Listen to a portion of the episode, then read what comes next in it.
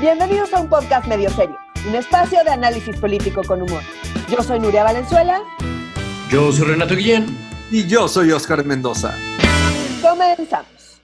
Hoy vamos a hablar de la crónica de la muerte anunciada de los fideicomisos, de una versión menos exitosa de consultas populares, de las movilizaciones en contra de López Obrador y del fiasco de la esperada audiencia de García Luna.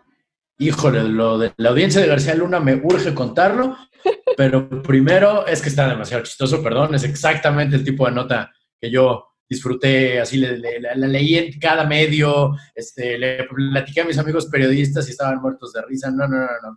Pero bueno, primero lo primero, yo la neta ya estoy harto de los fideicomisos, o sea, no harto pues de, de recibir dinero, ¿verdad? Porque soy artista, pero estoy harto de la discusión de los fideicomisos, caramba. O sea, ya murieron, ahora sí ya, fue, se acabó. Están a punto de morir. La siguiente página, ¿cierto? No, no, están a punto Ah, de morir.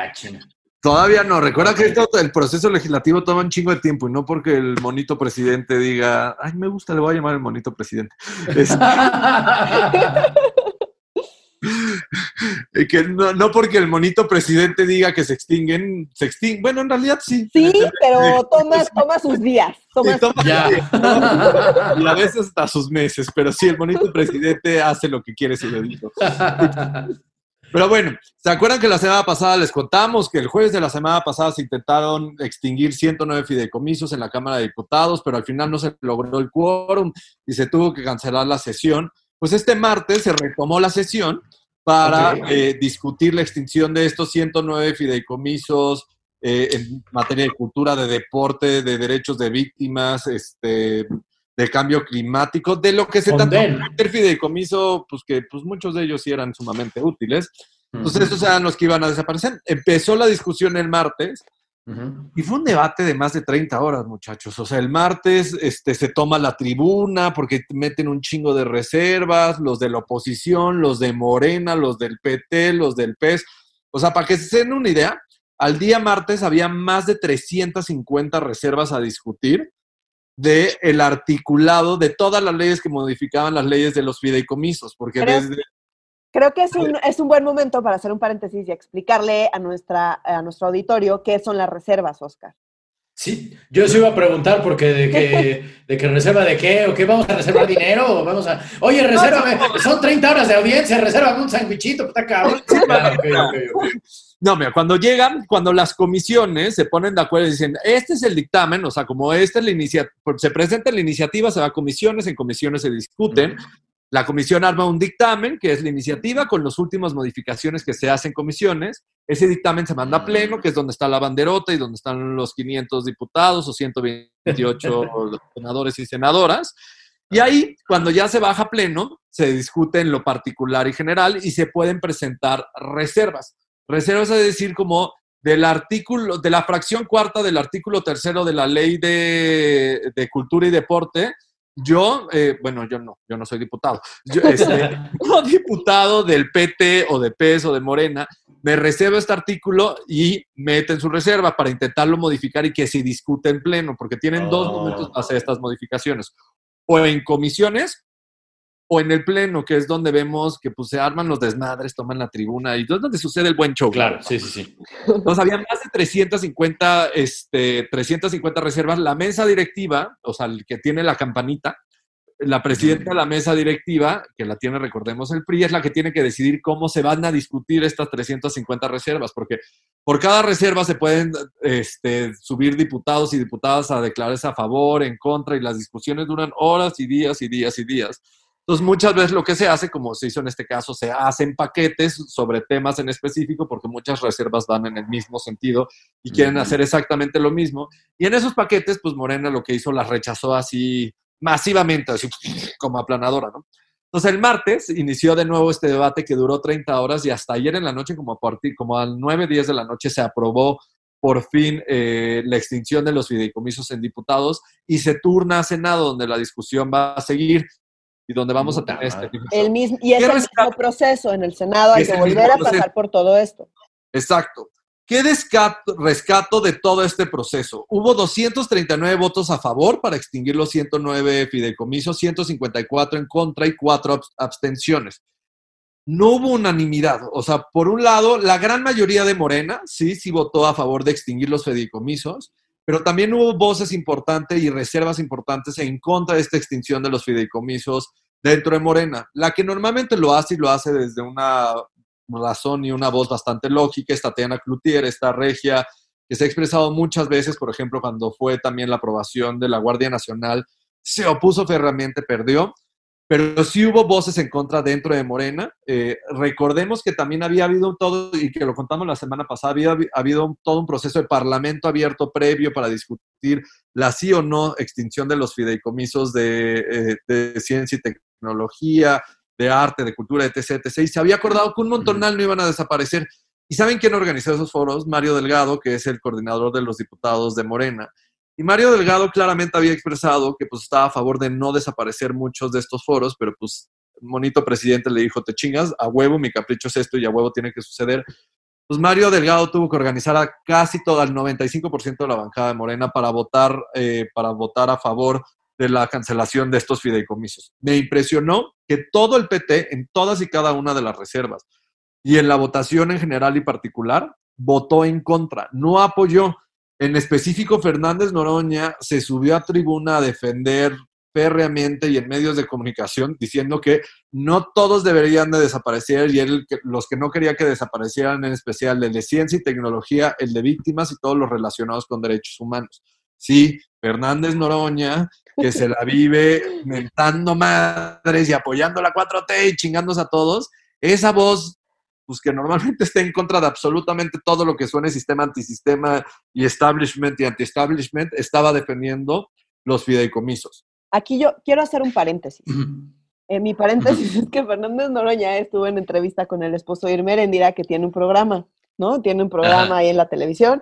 Y entonces lo fue a entrevistar y el esposo de Irmer Endira, pues no se le ocurrió preguntarle antes a Fernández Noroña cuál era su postura. entonces empieza a entrevistar y empieza sin escuchar lo que está diciendo Fernando Noroña, empieza a decirle, sí, claro, claro, como si fueran a estar de acuerdo.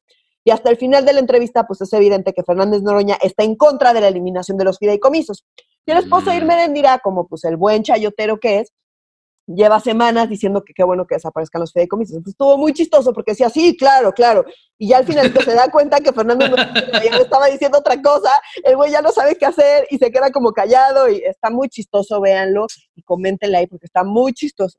Entonces, bueno. Sí, lo quiero ver. E, esa es mi nota y la otra es nada más, o sea, como para aclarar un poquito más el tema de las votaciones, es que seguramente escucharán en las noticias que es, se votó en lo general y se fue aprobado en lo general, entonces en lo general es la idea general de desaparecer, en este caso, ¿no? La idea general de desaparecer los fideicomisos, yo voto, voto a favor, por ejemplo, no yo, yo tampoco soy diputada, y hubiera votado en contra, incluso en lo general, entonces, eh, estoy yo como diputada, estoy a favor de la idea de desaparecer los fideicomisos en lo general, pero en lo particular tengo todas estas reservas. Entonces, en general desaparecen los fideicomisos, pero este no quiero que desaparezca, no, este quiero que eh, no se haga como se está sugiriendo en el dictamen, sino de esta otra manera, en fin. Entonces, esa es la lógica de la votación en lo general y en lo particular. En lo general es la idea general del dictamen y lo particular son las modificaciones específicas que quieres proponer ya en el Pleno para que se voten y, eh, como decía Oscar, es eh, el, mm. segundo lugar donde puede ser modificado, ¿no? Eh, nada más era aclarar eso. Continuamos. Súper importante, es que sí, es súper rara la terminología de votación en general de 254 votos a favor y 30 en contra y 5 Es súper raro, qué bueno que haces esa aclaración. Y es que suena raro, es como decir, oye, ¿te quieres casar conmigo? Pues en lo general sí, pero en lo particular, espérame tantito. en lo particular me cagas, Renato. Entonces, Exactamente, en lo particular córtate las uñas de los pies, güey. Exacto. Este, otra cosa, yo nomás, yo, otra, yo nomás quisiera agregar, querido Oscar, que a mí no me sorprende tanto la actuación del PT, porque para eso inventaron ese partido. Es decir, el PT se puede dar el lujo de ir en contra de lo que dice el partido mayor, porque ni juntándose juntan votos como para ir en contra realmente de lo que el partido grandote hacía. Desde, desde tiempos en que el partido grandote era el PRI, el PT podía darse el lujo de decir, ah, pues yo estoy en contra de esto, cuando pues, en realidad no, numéricamente no importa tanto. No, bueno, no recuerda que no, ya no son una bancada de ya no son tan chiquitos. diputados y diputadas. Recuerda que oh. gracias a Morena son un chingo. Entonces, pues sí cambian las mm. reglas del juego. Entonces, no, ahí sí ahora yo no estoy tan, a favor de, de, lo que estás diciendo. Porque pues sí tienen mucho peso ahora y sí Mm. pueden darle la mayoría a Morena. Y hay que decirlo que porque Morena se apendejó y le regaló esos diputados, porque podrían perfectamente hasta haber perdido el registro, pero ahí va Morena a rescatarlos y ahora pues, Mm. tiene que tenerlos ahí medio en Ah, pero todo mundo, que- pinche izquierda, quiso rescatar al PT en 2015 cuando perdió el registro, ¿verdad? Ahí van de pendejo. No, pues es el, el invento más cruel de Salinas después del Fonca. Perdón, me quedé yo atrapado en los noventas con mi análisis político. Continúa, querido Oscar, y disculpa la interrupción. No te preocupes, pero otra cosa que me sorprendió, además de que todo el PT se subió, presentó chingos de, de reservas para, para defender los, los fideicomisos y no lo logró. Otra cosa, pues no me sorprendió, pero pues me confirma el nivel de pinches mercenarios y jodidos que son. Partido Verde Ecologista de México no defendió ningún solo, ningún solo fideicomiso en materia, este, obviamente ningún fondo verde, nada de el Fonden ni se diga, o sea, nada, no, no, no, no, no defendió nada. En todos votó igualito como le dijo su jefe Morena, y Morena les Pues dijo, sí. ustedes votan en contra de los fideicomisos y votaron en contra. Toda lo Qué raro. Oh, qué raro, qué raro. Sergio Mayer, ¿se acuerdan? Este, el de Garibaldi, solo para mujeres. y que Claro. ¿cómo olvidarlo? Pues que nos burlamos mucho de, pues, de que es diputado. y, pues, porque qué vamos a ¿Está? No está tan jodido el güey, o sea, el- de- de- este, presentó buenas reservas, todos los de cultura los defendió férreamente, sus iniciativas estaban buenas, los defendió cabrón, pero ¿saben qué? No sirvió absolutamente de nada. Entonces, ya hoy en diputados ya está aprobado, Mm. siento la desaparición de 109 fideicomisos. La sociedad civil eh, y, pues muchos de los afectados dieron una pelea impresionante y no fueron escuchados en absolutos. De hecho, una de las cosas, pues que no me sorprende porque pues si el monito presidente dice se, se tiene que hacer, es cómo abordó el día de hoy, jueves, en, en la mañanera, el presidente toda esta discusión eh, sobre el tema de fideicomisos. Uno no sabe cómo criticó eh, y se les fue en contra a los legisladores, incluidos de su partido, que presentaron las 350 reservas. Porque lo que él dice es que en realidad estos cabrones que presentaron la reserva, porque nada más le faltó decirles cabrones, son, eh, son, son los encargados de defender la corrupción y beneficiar eh, y, y de no beneficiar directamente a quien lo necesite. Y para ahondar en este tema, No porque se manches. lo vive diciendo que estos fondos eh, en realidad los iba a desaparecer porque eran para corruptos. Ahora los va a desaparecer porque hace falta lana y quiere utilizar el dinero para lo que se le hinche el huevo. Ahora en realidad es, este, dice que en 10 días nos va a presentar un reporte donde nos va a demostrar a todos los mexicanos por qué todos estos fideicomisos eran utilizados por y para corruptos. Hoy en la Fiscalía General de la República no existen denuncias eh, sobre personas que han malversado estos fondos. Yo no estoy diciendo que no haya errores de estos fondos y que no haya corrupción. Se pudieron haber corregido de manera impresionante poniendo un montonal de reglas de operación, se pudieron haber mejorado, pero aquí es lo que mi dedito diga y el discurso de Andrés Manuel una y otra vez es Aquí nadie está perdiendo, estoy eliminando a los intermediarios. En el tema de ciencia y, eh, ciencia tecnología, estoy eliminando a los centros de investigación de intermediarios, estoy eh, eliminando al CONACIT intermediario. Si ustedes requieren la lana, yo se las voy a dar, no se preocupen. Los deportistas de altos rendimientos que le quitamos también su fondo donde recibían todos los apoyos para poder ir a las Olimpiadas, para estar en el Mundial, toda esta parte de deporte de alto rendimiento. Dice, no se preocupen, yo les voy a dar el dinero. ¿Cómo? O sea, como si Mm. no hay ciencia presupuestaria y no se está planteando. Justo para esto eran estos fideicomisos, donde podían ser desde recursos autogenerados por eh, cosas que han vendido, por consultorías, por recursos que les han regalado, les han donado, donde se metían estos fondos y se transferían directamente a los atletas o a los Sí. científicos mexicanos, ya valieron madres. Y esta parte es importante porque aquí una cosa que tiene que quedar súper clara es que estos fideicomisos no solamente están conformados por recursos públicos, también en estos fideicomisos hay dinero de organismos internacionales, de fundaciones, donaciones, o sea, cosas que no vienen de los impuestos, que no es dinero público y que es dinero que fue donado para la causa particular del, del fideicomiso en particular, que tiene reglas para eh, ser repartidos. Entonces, sí es relevante las reglas porque pues ahora AMLO que lo va a dar de, de su cuenta la cuenta directo del- de los artistas y los atletas y los científicos. O sea, no puede haber nada más opaco. Vamos a aterrizar esto que estás diciendo, Nuri, en un ejemplo que a mí me es muy sencillo por donde estudié, en ciencia y tecnología. Por ejemplo, el Centro de Investigación y Docencia Económica, la Universidad del CIDE, tiene un dinero que le da, no sé, un organismo FI si quieres, el Banco Mundial, el Fondo Monetario Internacional, para investigar las consecuencias en materia económica sobre la pandemia. Es un dinero que le da, no sé, 20 mil, 50 mil, un millón de dólares, cuánto dinero quieran, que lo meta al fideicomiso del CIDE para que lo pueda transferir el fideicomiso del CIDE a través de un proyecto de investigación a los investigadores que van a hacer toda esta investigación para que se puedan contratar todos los recursos necesarios, desde becarios, investigadores, asistentes, pagar las copias, todo, absolutamente todo, porque esto no es una investigación que está pagando el gobierno mexicano. Y además resulta que es un proyecto a dos años. Recordemos que en el presupuesto del gobierno federal solamente puedes gastar lo de este año, no puedes planear a dos años. Entonces, este organismo internacional dice, yo te doy estos miles de dólares o millones de dólares para que lo hagas a dos o tres años y ahí te ve el dinero y lo tienes que manejar con reglas transparentes y para eso los fideicomisos te permiten libertad, pero con reglas y son completamente auditables. Pues ahora ese dinero se lo van a quitar al CIDE y ese dinero se la va a clavar el gobierno para utilizarlo para lo que se le hinche el huevo.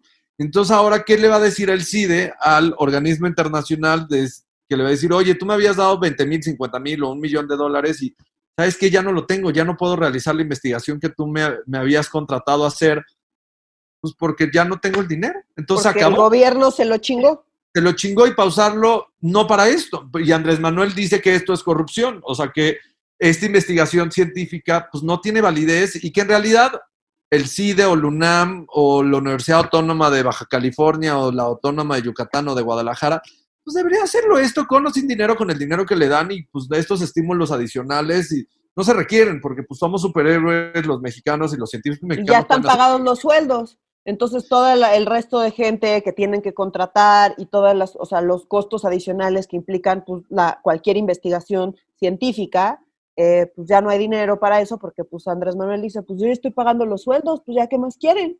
el tema de cine, Nuria y Renato, pues hay, o sea, un fideicomiso en específico para promover eh, que se hagan películas mexicanas, pues que está bien pinche complicado. O sea, como después de la. Renato nos puede contar esta historia, pero después de la época del, de oro del cine mexicano, pues se cayó cabrón la producción de, de películas mexicanas.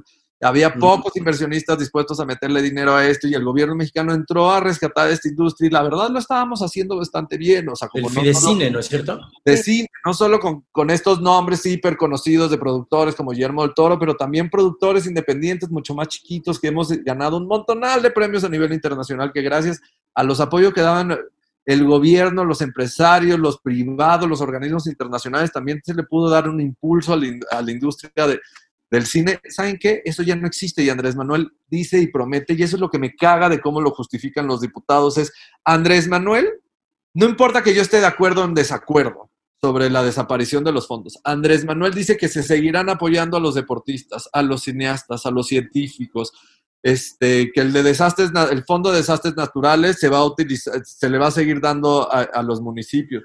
No es cierto. O sea, no dice cuándo, no dice ciencómo, no dice con quién y no dice a quién. presupuestaria. Entonces es creerle ciegamente a que a lo que él dice, pero pues si no me dicen a mí cómo, pues yo no le creo a nadie que no me diga cómo. Estoy de acuerdo. Es la definición de opaco. E, es exactamente la definición de opaco.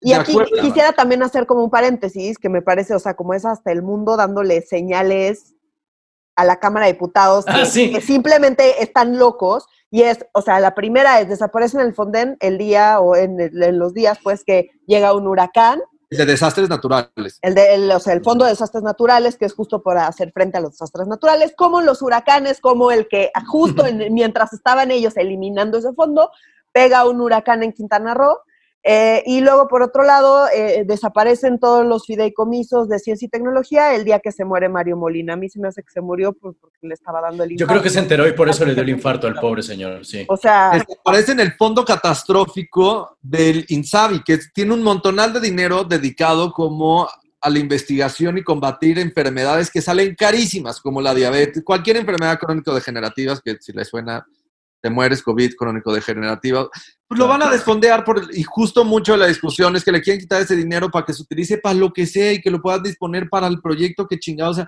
justo se crean estos fondos adicionales para decir como, pues tenemos que hacer frente a un problema que es de largo aliento, la diabetes o la diabetes no se combate con cinco pesos de presupuesto, necesitamos un chingo de investigación, necesitamos fondos y recursos extraordinarios porque nos está llevando la chingada a nuestro país obeso. De desastres naturales, Nuria, o sea, como es súper importante los miles de millones de pesos ahí, porque ¿cómo podemos esperar que un municipio haga frente a un huracán y que tenga todos los recursos disponibles porque llegó un huracán, no puedes planear para eso presupuestariamente. Justo me pareció impresionante, muy cagado un tuit que sacó, eh, este, ¿cómo se llama? Que sacó el presidente municipal de, de Mérida. Recordemos, está pegando allá un huracán súper culero.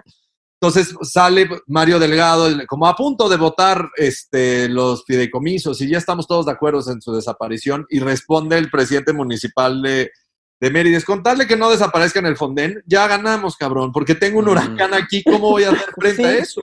Y la respuesta de los diputados es, el presidente te apoyará. ¿Con qué recursos? O sea, como el presidente se va a gastar estos 68 mil millones de pesos o 108 mil millones de pesos, porque además crecen todos los días los pinches números, se lo va a gastar en sus programas sociales, entonces se lo va a gastar en arbolitos, se lo va a gastar en transferencias directas, se lo va a gastar en créditos a la palabra de 25 mil pesos. Nada de eso nos ayuda a combatir el COVID, nada de eso nos ayuda a combatir todos los desastres naturales causados por un huracán, por un sismo, por...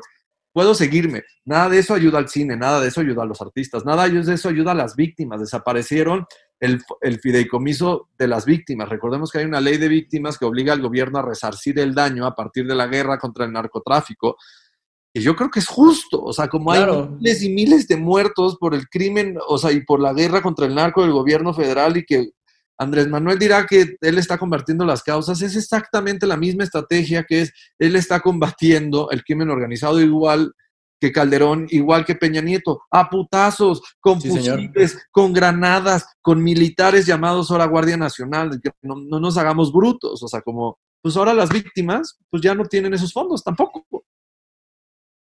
Y no va a haber manera, digamos, en el futuro, eh, cuando digan van a apoyar a las víctimas, en el futuro no vamos a saber si el apoyo a las víctimas de dónde viene, cuál es el dinero, no hay manera.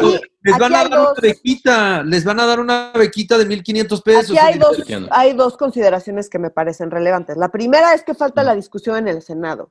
Y ahí Monreal, recordemos que trae su agenda, que adentro de Morena hay un chingo de problemas. Tan es así que en la discusión de diputados hubo mucha gente morena que estuvo en contra de esto. O sea, como que no va a estar tan trivial tampoco la discusión en el Senado y en el Senado son menos, son muchos menos. Entonces, cada voto, digamos, porcentualmente, pues vale más. Entonces, vamos a ver qué pasa en el Senado, por un lado. Por otro lado, eh, pues sí están desapareciendo muchas cosas que pues podrían perfectamente ser sujetas a, pues, a que haya un montón de amparos y demás, que pueden llegar a la corte, que bueno, ya sabemos que la corte, pues, ¿qué les digo?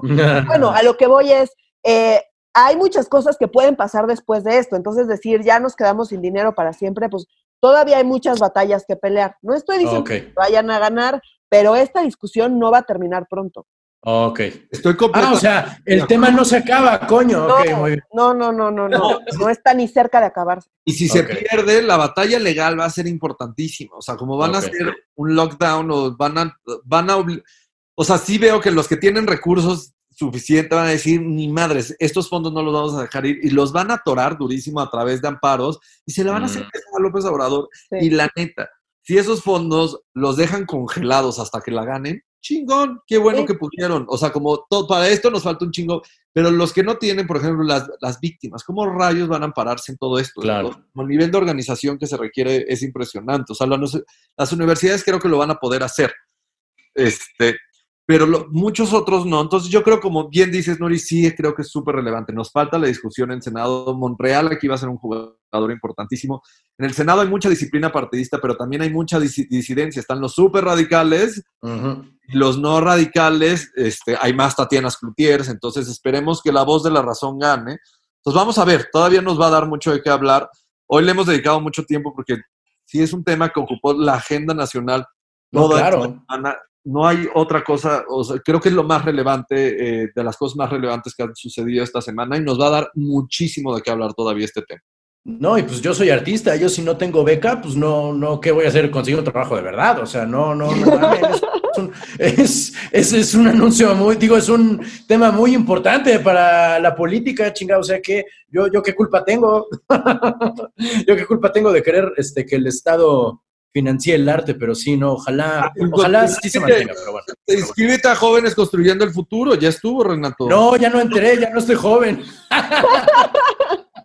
Ah, bueno, entonces 35, ya no. baja un recursito para bajar plantar un árbol ahí en tu tierra en Morelos, güey. Eso voy a ¿Cuál hacer, es- eso- Ah, eso es muy buena idea, fíjate. Eso es muy buena idea, huevo, ya chinga. Muchas Güey, gracias. el programa Sembrando Vida. güey. Tú sígueme diciendo tus problemas y te juro que te cuento un programa social con el cual soluciono, según este gobierno, tus problemas. Güey, en el jardín de mi mamá salen unos limones del tamaño de pelotas de tenis, a huevo, ya chingamos. Perfecto, perfecto, muy bien. Oigan, este, pasando a otro tema, de, eh, las hubo una consulta que ahora no pasó, ¿cierto? Más bien, ahora una consulta sí no es constitucional, ¿o no es cierto? No, ni siquiera llegó a que la Ah, Corte llegó. determinara o intentara determinar cada quien con su idea si algo es constitucional o no. Ok, ok. No, o sea, ahora, ahora resulta que nuestros legisladores son bien pinche legaloides, ¿no? O sea, Ajá. una consulta popular del presidente que es vamos a chingarlo los derechos humanos, la procuración de Eh, justicia, la presunción de inocencia, o sea, como... Pero ahora sí se pusieron bien legaloides. ¿Se acuerdan que a mediados de septiembre les contamos que la oposición en el Senado, en especial encabezada por Xochitl Gálvez con el PAN, presentó eh, una propuesta de consulta popular para impulsar el ingreso, el, el ingreso básico, Básico universal. Sí. O sea, que era como para aquellos que han sido afectados por el COVID, que le podamos dar un ingreso básico, que pues Morena, en su lógica, claro está, pues dijo, no, esta es una pendejada, esto no es algo que lo queremos en el presupuesto de egresos ni de chiste. Y entonces, pues hicieron todo lo posible para echar abajo esta pregunta. Y pues lo lograron, ni siquiera llegó a pleno. En Comisiones No manches. Unidas de Gobernación, Hacienda y Crédito Público, eh, se votó con 68 votos a favor eh, la improcedencia de esta pregunta planteada y 28 en contra. Recordemos cuál era la pregunta. La pregunta eh, que quería hacer la oposición era, ¿está usted de acuerdo en que el gobierno federal otorgue un apoyo económico a las trabajadoras y trabajadores formales e informales que perdieron su trabajo o disminuyeron sus ingresos con motivo de la crisis económica por la que atraviesa el país, bla, bla, bla, bla, bla. Pero, o sea, dijeron que esta consulta no es procedente porque la Constitución claramente dice que no podrán hacer objeto de consulta los ingresos y los gastos del Estado. Pero por lo visto, el Senado sí cree que la presunción de inocencia, este, la violación de derechos humanos, pues no, no, no se viola la Constitución, o sea, como es muy normal. Entonces, paralelamente, mientras votaron esta consulta popular en contra, le dieron luz verde en el Senado de la República con 65 votos a favor y 49 en contra a la pregunta que mandó, que aprobó la Corte. O sea, la, la- la que mandó el presidente. La mamotreto ese ininteligible. Y que Nuria lo explicó muy bien la semana pasada, lo que hizo la Corte, es como, pues estemos o no estemos de acuerdo, pues también se la comieron doblada, déjenme ser muy feo, de una manera como... Es como, pues, que el presidente quiere su pregunta, pues haga una pregunta que a ver quién chingados le entiende, ¿no? Entonces, pues el Senado dijo, pues la del presidente sí la aprobamos, sin importar, porque la Corte ya nos dijo que es constitucional, la mandaron a diputados, donde seguro no se va a aprobar. La de ingreso medio, la de ingreso universal, ya, este, ya quedó Murió. Y ya murió, se dictaminó en sentido negativo. Chale. O sea, pero entonces ni siquiera era como, vamos a aprobar una ley en la cual demos un ingreso universal. Les vamos a hacer una pregunta. Y a lo mejor usted Exacto. si quiere estar de acuerdo con eso. Y ni eso pasó. No, es que eso no lo iban a dejar pasar nunca, porque como ya habíamos explicado, eh, el ingreso universal es algo que a Morena definitivamente no le conviene, porque para poder financiar el ingreso universal tendría que dejar de financiar los, eh, los programas sociales de López Obrador, donde a él le encanta decir que casi él, casi Ah, Claro. casi a título personal, está yendo a darle dinero directamente a la gente, que como hemos Claro. dicho está muy bien que se quiten los intermediarios de los programas sociales, pero no deja de ser un tema pues, electoral que favorece a López Obrador. El Claro. ingreso universal le toca a todos parejo, no nada más unos y otros no, y los que me vean bonito, esos les doy, les puedo dar más o les puedo dar menos. El ingreso universal es parejo para todos. Entonces, no es algo que realmente Claro. puedas utilizar electoralmente. A Morena no le conviene. ¿Qué pasa si sale una consulta popular donde dice, pues, ¿quieres dinero por la crisis? Pues, ¿qué va a decir la gente? Pues sí, sí, sí, quiero no, dinero no, por que- la crisis. ¿Quién Exacto. sería el imbécil que va a poner que no en ese pinche. Entonces consulta? Es recordemos no que, manches. si después de cierta votación en la consulta popular eh, es, eh, tiene efectos vinculantes, es decir, el gobierno está obligado a cumplir con lo que quiso la gente en la consulta popular. Entonces, si sale su consulta Mm. popular y vota suficiente gente y dice la gente que sí, sí quiero que me den dinero, pues el gobierno no le hubiera quedado de otra más que eh, darle ese ingreso universal a la gente y es universal, Mm. quiere decir que le toca a todo el mundo parejo. em, pues sí, no, no, definitivamente no le conviene y pues ellos van a argumentar lo que sea para matarlo y lo mataron desde comisiones, ni siquiera es algo que... claramente era inconstitucional como estaba planteada la pregunta, porque la Constitución sí lo dice muy claro, los Mm. ingresos y los gastos no se someten a, a co- a consulta popular. Pero también la pregunta mandada por Andrés Manuel en materia de juzgar a los expresidentes era completamente inconstitucional como estaba planteada. Entonces, en comisiones debería Claro. haber pasado el mismo proceso legislativo, deberían haber dicho, Obvio. huevos, tu pregunta ni siquiera se lo va a mandar a la Suprema Corte. Y la Suprema Corte lo que hizo es, huevos, tu pregunta sí pasa, pero te la voy a hacer completamente distinto para que sea constitucional. Entonces, no, o sea, como pues claramente por justo lo que nos explica Nuria, los motivos políticos y económicos que hay detrás de esto, Comisiones dijo, ni madres, yo no se lo voy a mandar a la Corte para que la replantee, pero pues ya en este mundo jodido donde México no se adecua a nada y donde a veces no, es muy difícil entender, pues en esa misma lógica, esta pregunta, sin importar que fuera inconstitucional, se debió haber mandado a la Suprema Corte para que nos lo hicieran constitucional. O sea, a quien le Nadie toca decir, a quien le toca decir si es inconstitucional o no es a la Es a corte. la corte. Tienes toda la razón, Nuria. Tienes toda la razón. Entonces Es la debieron haber aprobado porque sí cumplió con todos los trámites necesarios establecidos en la Constitución. O sea, la presentó una mayoría en el Senado de la República, por lo tanto, se, se debió haber aprobado sí y dictaminado sí, en pleno pasado diputados lo mismo, y la Corte la que debió haber dicho, eso no es constitucional. Y si no Claro. o sea, como... Pe- Pero no todas las consultas son iguales entre sí. O sea, a Morena claramente, como dicen que a Morena no le conviene que haya ingreso universal básico, y aún así hay gente que dice, es que Andrés López Obrador es comunista. Claramente no. O sea, digo, esa es la prueba de que no es comunista. Y hablando de gente que cree que Andrés Manuel López Obrador es comunista, este, que, que hubo, eran frena los que estaban. Frena. ¿Cómo iban los cánticos de frena? Ya ni de- No sé, yo no los escuché, tampoco estoy tan loco, nomás los vi. Nomás vi sus casitas volar y le la música de Matilda y, y ya y hasta ahí llegué. La verdad es que no vi sus cantos. ¿Qué cantaban? Ok. Eh, pues bueno, eh, en la, ok. Este fin de semana hubo Ah. una movilización que se adjudicó frena. A mí no me queda tan claro que haya sido que haya sido nada más frena, pero a ver, Ah, carajo. ¿por Ah, qué pasó esta movilización? Pues yo tengo la teoría porque, de que en realidad fue AMLO el que propició todo esto. ¿Por qué?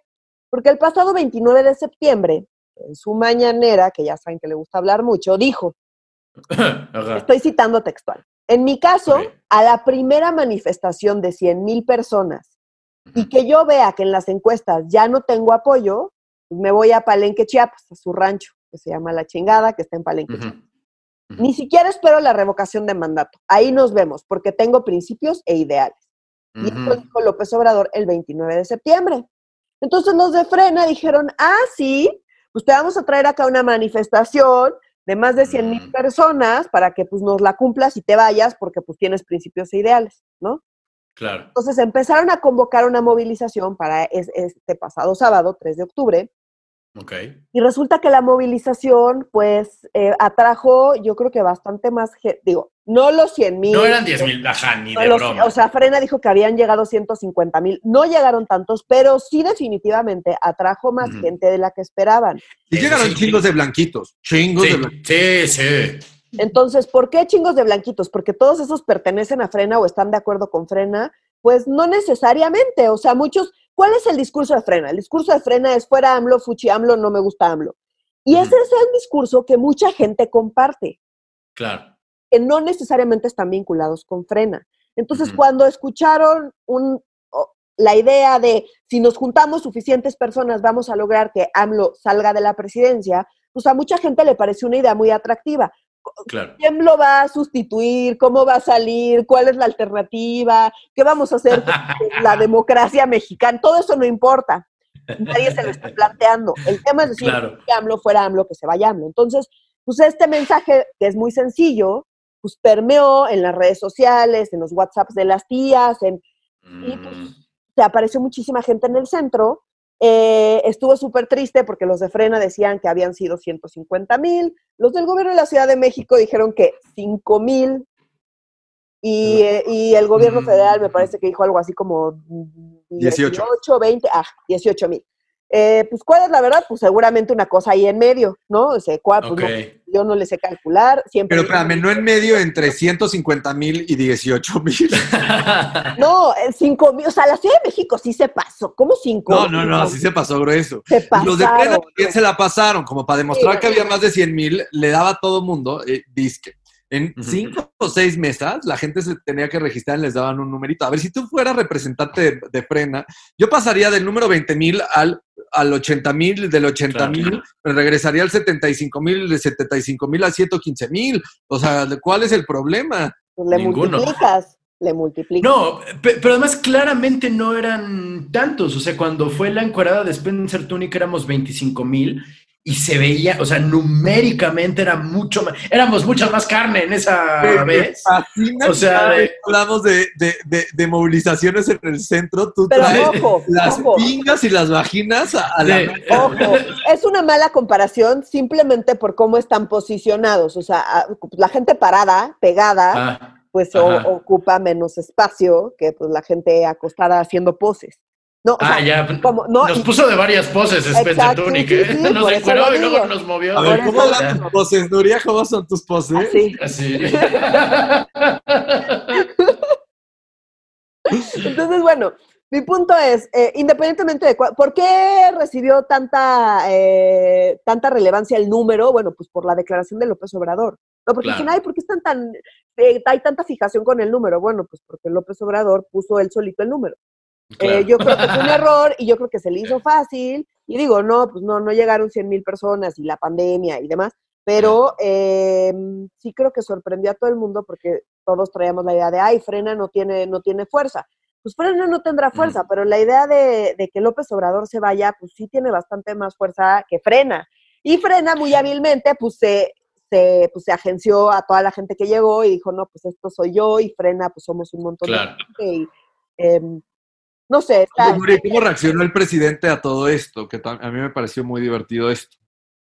Pues dijo que, que, que- que no, que siempre 100 mil no, que pues ya que iba, venía la revocación de mandato, que Ah. se esperaban y que pues Que se van a tener que esperar hasta 2022 ahí en el Zócalo con sus casitas de campaña, que invita a los líderes a dormir ahí en sus casitas de campaña porque están Creo vacías. que hasta dijo que les iba a poner unas hamacas, ¿no? O sea, como que se burló, se burló de todo esto y luego no, eh, no nada más eso, sino que hoy en la mañana salió a decir que hay un nuevo frena, que hay un frena 2 y que está encabezado por Claudio X González y por Gustavo Ah. de Hoyos, ¿no? Y dice que Ah, El poder, o sea, la diferente a la copa. BOA. La copa. Hazlo, haz los de la boa, tienes razón. Entonces le dijeron, es la BOA. Dijo, no, no, no, esto es uno distinto. Esto no es la BOA. Dice, se llama por el sí o sí México o algo así, ¿no? Esa fue su declaración, porque dicen que ah, nosotros, o sea, el gobierno, somos no, no, no, no, no. Entonces ellos son sí, sí, sí, sí, sí. O sea, como, ¿sabes? y entonces, eh, y dicen que a diferencia de Frena, ellos son propositivos. Y sabes, eso dicen en su documento que me acaban de pasar y pues ahí está eso y pues vamos a ver y como burlándose de ellos. Lo cierto es que pues sí hay un, o sea, hay mucha gente en contra de López Obrador con distintos intereses por distintas razones claro. y pues yo no sé si eventualmente a López Obrador pues, le van le van a empezar a fallar las cuentas. Oigan, yo, yo- como una idea, así para la oposición, para los de frena, los de por el sí o por los de su chingada, ¿por qué a nadie se le ha ocurrido sitiar el rancho de López Obrador y a la chingada? O sea, eso yo creo que a López Obrador, o sea, sí le pegaría cabrón, o sea, como- claro. ¿por qué nadie ha tomado la chingada? Es una... Pues igual no Ay, suena Oscar, tan sexy, ¿no? No Escucha suena- lo que estás diciendo. Güey, nos está llevando la chingada, o sea, como ¿por qué no tomar? Vámonos a la chingada, güey? Oigan, y nada más, como retomando lo que decía Renato, los carteles de la manifestación esa decían, todos somos México, México nos Ajá. necesita unidos y no al comunismo, porque el comunismo, no, no sé dónde sacan que, que, que Clara México, claramente México se está convirtiendo en un país comunista. Sí, no manches. O sea, esa es la parte que más risa me da, porque utilizan un montón de términos que claramente pues no entienden. Ay, también sacaron lo del FMI, eso estuvo buenísimo, porque el- y lo de Frena lo está metiendo muchísimo. El FMI, el Fondo Monetario Internacional, criticó la política monetaria de México después de, Oh, sí. deberías de estar expandiendo el gasto, o sea, gastando un chingo más y endeudándote más para activar otra economía versus la política de austeridad de Andrés Manuel. Y Andrés Manuel lo que salió a decir es como, ah, pues yo después les paso mi pliego petitorio a estos pendejos que no, no sirven de nada. Y los de frena, bueno, lo traen que creo que también es una pendejada. O sea, como no utilices las recomendaciones del Fondo Monetario Internacional en el contexto actual para decirle qué hacer al presidente. No, claro. Sí, pues sí, es que... Qué horror. Que todo mal con todo el mundo, muchachos. Y bueno, y como sea, los de Frena no son un partido político. Entonces, Morena se anda deshaciendo por dentro. Pero no hay pedo, se puede dar ese lujo porque pues no hay oposición. No hay oposición en el sistema de partidos. Entonces, por más que Claudio X González, y por más que los de Frena, y por más que eh, pues la gente fifí que sale a decir que Fuchi AMLO fuera AMLO, mientras no hay una oposición en el sistema de partidos por la cual podamos votar, ¿Cómo no, Stanaya? no, gracias. Yo, yo no quiero votar por androides, o sea, no, no, no, no. Ya No, con la Nuria. neta, me educa, es bien buen pedo. Me resultó pedagogo el cabrón. No, no puedo. Con los, con los pelirrojos sí no puedo. Los pelirrojos sí me dan ganas de agarrarlos a zapes, mira, no, no puedo. No, no. Eh, a mí, a mí Frena me da mucha risa, pero son el, eh, me- mi, mi- mi mente de, de, ahora sí de comunista este, eh, paranoico, es que son el huevo de la serpiente, ¿sabes lo que te digo? O sea, de espérate que llegue un güey que sí sepa hablar, espérate que llegue un güey que sí sepa que no es comunismo y seduzca a los de Frena. Ay, güey, decía Gramsci que el fascismo nace de las, de las cenizas de las revoluciones fallidas. Y entonces la 4T me parece que será un campo de ceniza para que pff, de ahí mero florezca en un futuro medianamente lejano. Espero equivocarme con todo lo que estoy diciendo, pero si no, a mí frena no me da, o sea, sí me da risa, me da mucha risa, pero como sí me lo tomo muy en serio, como hay que mantener a los enemigos más cerca todavía, pero insisto, igual es mi propia, este, mi propia paranoia. Oigan, ya por último, eh, un- una nota, hoy en su gustada sección Tercermundismos Dolorosos, ¿no? Este, la, la, la comparecencia, comparecencia es el equivalente, o sea, la, la o sea, porque- audiencia. a la audiencia, correcto, de Genaro García Luna, de la mano derecha de, de Felipe Calderón, que todos sabemos lo que hacen los panistas con la mano derecha, este, fue acusado en Estados Unidos, básicamente el policía más grande de México, acusado por cuatro cargos de narcotráfico, se declaró no culpable y fue lo único que pudo hacer porque cerraron la sesión porque los periodistas mexicanos no dejaban de pinche hablar. Exacto. Entonces recordemos que eh, Genaro García Luna, eh, que fue el exsecretario de Seguridad Pública durante el sexenio de Calderón, eh, está ahorita atravesando eh, pues, por un, un proceso judicial en Estados Unidos en su contra eh, por cargos súper graves que, eh, pues, en caso de encontrarse culpable, podría, eh, podrían ameritar cadena perpetua en Estados Unidos, ¿no? Entonces, Sí, eh, digamos que la primera audiencia que fue súper esperada y de la que todo el mundo estaba hablando, pues fue esta semana y pasó exactamente lo que dices. Aparentemente la, la audiencia fue virtual, ¿no? Como por el tema de la pandemia, Claro. las audiencias son virtuales. Entonces, pues es un Zoom con un chingo de gente. Y todos hemos estado en el Zoom donde la gente no apaga su micrófono. Y eso fue exactamente lo que pasó. Pues aparentemente como que el numerito para conectarse a la audiencia, pues no estaban pensando que fuera como para tanta gente, se coló en los chats de reporteros mexicanos, se metió medio mundo, se escuchaba muchísimo ruido, el juez empezó a desesperar, nadie apagó su micrófono Claro. y el juez dijo, se van todos a la chingada, esto se termina y eh, la siguiente, mm, la nueva fecha para esta audiencia es hasta el 7 de diciembre. Entonces, pues García. Luna solo alcanzó a declararse no culpable de los cargos y pues poco más. Y eso fue lo que pasó y ahora tendremos que esperar hasta el 7 de diciembre a ver qué pasa con este tema.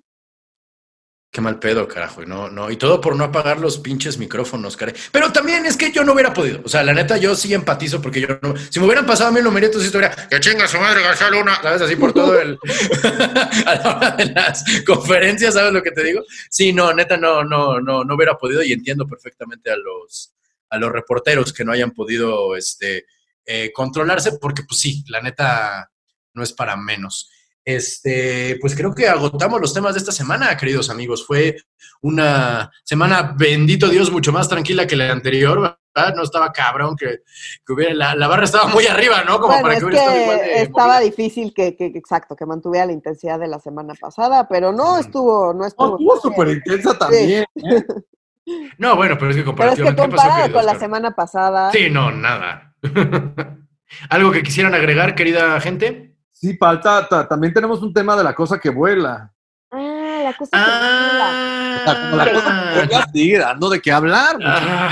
La cosa que vuela. A quiero ver, hablar ya de la cosa que vuela. Bueno, a ver. salieron, salieron en varios medios una nota eh, sobre. ¿se acuerdan que dijeron que de la rifa de la cosa que vuela iban a beneficiar a varias escuelas y al INSABI y no sé qué? Bueno, Sí. pues una de estas escuelas es una escuela rural en Veracruz. Y resulta que pues, les informaron que habían sido eh, ganadores y que iban a recibir 20 millones de pesos. Y pues tenían ahí su cachito. Entonces la tesorera, que es una mujer indígena que pertenece al comité de, pues, de este- de esta escuela, tenía su cachito. Ajá. Y luego llegó el superdelegado de Veracruz a quitarle su cachito. Y el comité no No manches. Ajá. Entonces luego el comité empezó a preguntar, ¿y pues dónde está el cachito? ¿Y cómo le hacemos para cobrar? ¿Dónde, en qué ventanilla se cobran nuestros 20 millones?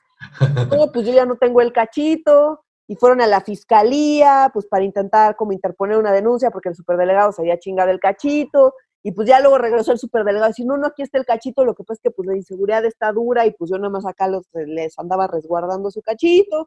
Dicen, No pues, ¿cómo- manches. en este tiempo que pasó con el cachito, no tenemos idea de eh, quién nos va el dinero y cómo.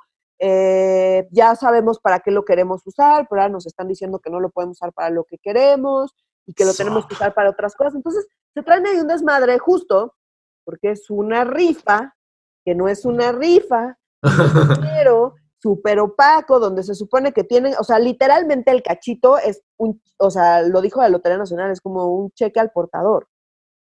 Entonces tú llegas Órale. a la lotería con tu cachito y la lotería te deposita tus 20 millones. Así se supone que tendría que funcionar, pero-. Pero pues no va a funcionar así y ya pues los del comité dijeron, pues sí es mucho dinero, pero ya hemos manejado dinero de esta escuela rural en Veracruz. Eh, y Ajá. ya sabemos para qué lo queremos usar, nuestras escuelas ni bardas tienen, queremos ponerles bardas, queremos poner una, un telebachillerato porque no hay bachillerato y el que hay está muy lejos y ya llegan nosotros a decir, no, pues es que ustedes no pueden hacer eso y no pueden decidir para qué y se va a usar también para otras cosas y total que se traen un desmadre No va a manches. funcionar. No hay absolutamente ninguna regla para operar el dinero, transferir el dinero, usar el dinero. Y pues esta es una de las razones por las cuales las reglas de operación y todas las reglas que hay y que en las que se venían trabajando en sexenios anteriores son importantes. Esto es algo que AMLO siempre ha dicho que es un obstáculo y que eso de que los programas como estaban antes eso no funcionaba y ahora hay que hacer nuevos programas que le lleguen directo a la gente. Pues sí, pero esto es lo que pasa cuando quieres darle el dinero directo a la gente. ¿Qué hace una escuela rural con 20 millones y a qué ventanilla va a cobrar sus 20 millones y luego el superdelegado. manches. Está chingón que tengan los 20 millones, pero el problema es que no los pueden gastar. Entonces, pues no queda claro quién, a quién se los van a depositar, cómo los van a gastar, quién los va a auditar, cómo los va a auditar, en qué se vale y en qué no se vale gastar. Nada de eso sabemos, porque lo único No que sabemos es que tienen un cachito que tienen que ir a cobrar y que no saben dónde ir a cobrar, ni cómo se va a cobrar, ni si el superdelegado ya se chingó el dinero o no, y pues no les Qué queda horror. claro. Y pues es un caos, y así como este es un caso, pero pues Claro. tenemos muchos otros que es que ganadores, y no nada más eso, sino todo el resto, todo lo que va a pasar con los fideicomisos, pues va a ser algo muy similar a esto. Claro. Yo creo que esta escuela en Veracruz es la primera que escuchamos, pero yo creo que va a haber más que van a tener Sí. este problema. No, no que el delegado les quiera chingar los 20 millones de pesos, sino No, y seguramente sí. No, y el ese problema yo creo que va a suceder en otros lados. Eventualmente.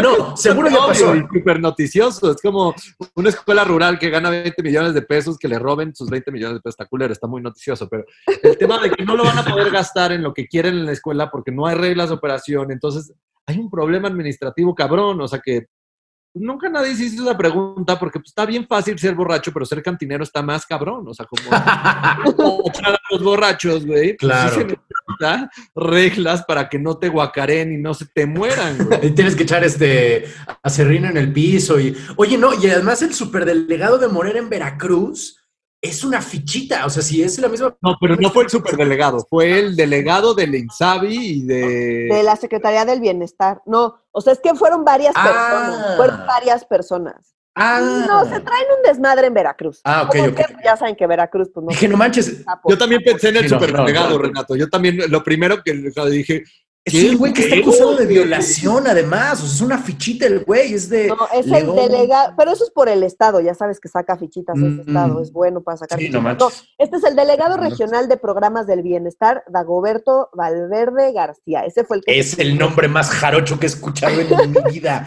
O sea, ese güey nació con una zaraza Vargas y, y una este y la bamba, güey. ¡Wow! Pues bueno, pues. Acabas de casillar en un cliché, cabrón, esto. No, no. Uy, es que la Sarasa Vargas es el refresco más chido de, de, de- no me puedo acordar cómo se llama el superdelegado de Morena, perdón, Manuel Huerta, Manuel algo se llama, pero bueno, no importa. Este, no mames, qué horror. Entonces, y así va a pasar. O sea, como no hay manera de, no hay reglas, pues, ¿para qué hacemos con el cachito? Va a ser un desmadre con cada cachito ganador, en teoría. Pinche Pues si es Manuel Huerta ladrón, güey. Ah, no mames, ¿neta? Sí, no, es que te digo, es que de Veracruz sí, sí lo tengo también en la mira todo el tiempo, sí, sí. sí. Órale, ya. acusó de violación o de acoso sexual, alguna de las dos cosas. Híjoles. No, Este, pues tú eres de- o sea, si no sabes tú que te aprendes. Está, eh, está- es acusado de corrupción. No sé, Ajá. lo estoy dando una googleada rápida. Creo que no va a ser, no va a ser precisa mi información. Nada más ya era no. Te digo, lo tenía Manuel, Manuel Huerta Ladrón, sí, a huevo, en el, sí, sí, sí, sí, ya, eh, lo ladrón, sí, pues, así se apellida el güey, y lo hicieron superdiputado, digo, este, superdelegado. Ah, es lo ¿no? mismo, superdiputado, superdelegado, hace lo Sí. mismo, lo que el monito presidente quiera. Ay, la- estamos rodeados de sátrapas, muchachos. Así es. Está muy cabrón. Ah, pues este, con esa hermosa nota, creo que ahora sí no hay temas, ahora sí, ¿verdad, García Luna? Frena, ahora sí no, ahora sí no, de veritas, de Ya, veritas. ya, ya. Perfecto. Hemos terminado por esta semana. Les agradezco mucho, como siempre, esta, eh, a ustedes, querida audiencia, y, y a ustedes, muchaches, por esta ah, bonita discusión que tenemos cada semana. Síganos en nuestras redes sociales, por favor, que son. En Twitter nos encuentran como arroba medio guion bajo serio. En Instagram estamos como arroba medio serio y en Facebook estamos como Facebook diagonal medio serio MX. Oigan, les agradecemos todos y cada uno de sus comentarios. Muchos aleluyos nos buscaron ahora. Sí, Eh, sí, no Lo. Leemos todos y cada uno de sus comentarios. Se los agradecemos mucho. Desde las cosas bonitas, las cosas horribles, Eh. las cosas espantosas. Todo nos divierte. No queremos piropos. Discutir. Nosotros nos gustado mucho y nos dan muchas ideas también. Así que les agradecemos Exacto. mucho eh, la generosidad en sus comentarios. Hacia lo bueno y hacia lo malo también, ¿eh? Sí, también no- nos sirve para ver eh, dónde, dónde falta entendimiento y entonces le echamos más ganas para explicar las cosas. Hay un método dentro de la locura. Pues muchísimas gracias, mi gente. Para Medio Serio, yo soy Renato Guillén. Yo soy Nuria Valenzuela. Y yo soy Oscar Mendoza. Adiós.